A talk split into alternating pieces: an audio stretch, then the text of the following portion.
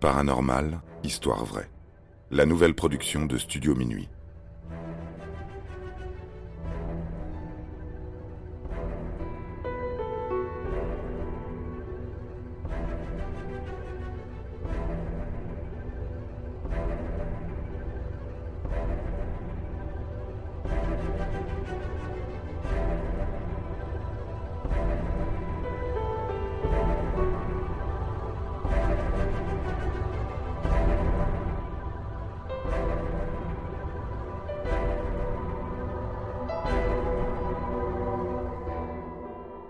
Le hard rock de l'autre monde. Notre enfance et notre adolescence ont généralement été bercées par des contes, des légendes et des récits effrayants. Parmi elles, on ne compte plus les histoires de maisons hantées et d'édifices en tout genre habités par des phénomènes étranges. Soutenue par Einstein, la neuroscience émet l'hypothèse que tout est énergie. Les êtres aussi bien que les objets, les hommes, les animaux, les véhicules, les bâtiments tout corps dans l'espace émet des vibrations. Et bien sûr, quoi de plus vibrant que l'énergie dégagée par un groupe de rock?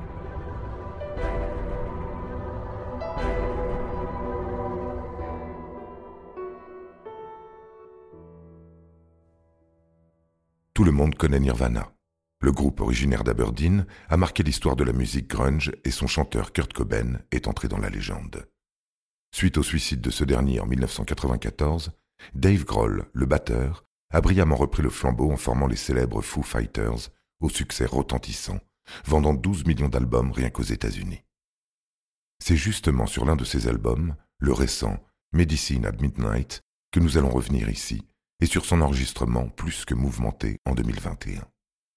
Car ce dernier s'est vu perturbé par l'apparition de phénomènes paranormaux, et les membres de l'équipe prétendent même avoir été victimes d'esprits frappeurs.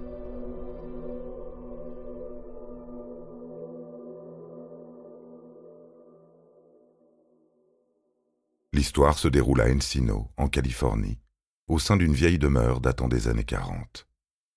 Dès ses premiers pas dans la maison, Dave Grohl prétendra avoir immédiatement ressenti quelque chose de négatif, un sentiment de mal-être. Mais il ne dira rien sur le moment. L'acoustique de l'endroit est formidable, on l'a choisi pour ça. Le groupe installe le matériel, les instruments de musique et les micros.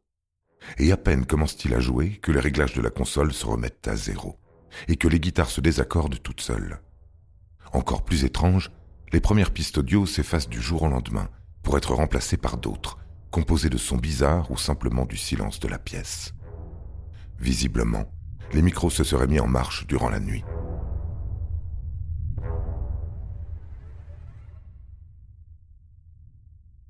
Que se passe-t-il? S'agit-il d'esprits qui cherchent à manifester leur présence, voire à perturber le travail des artistes?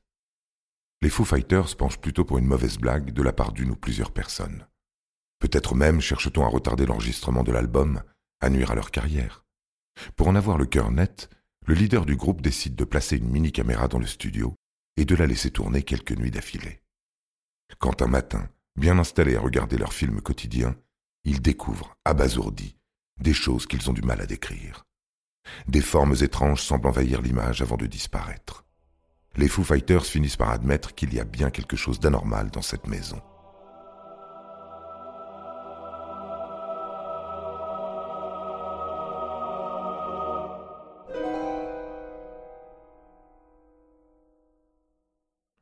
Ensemble, ils décident de mener l'enquête sur l'histoire de cette bâtisse.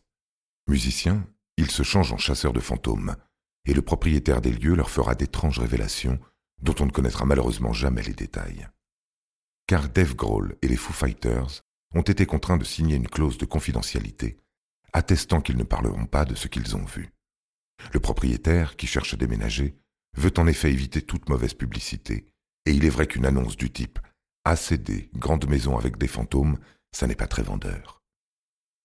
Cependant, il reste une dernière possibilité, celle que Dave Grohl soit doté d'une inclination exceptionnelle au spiritisme. En effet, lors d'une interview pour la télévision australienne en 1999, il déclarait déjà avoir été témoin de phénomènes paranormaux par le passé. Dans les années 90, lui et son épouse font l'acquisition d'une maison, sans savoir qu'elle est hantée. Très vite, ils sont confrontés à une force invisible qui frappe dans les murs et déplace les meubles. Une amie du couple organisera même une séance de Ouija à domicile. Celle-ci s'avérera aussi rythmée qu'un morceau des Foo Fighters.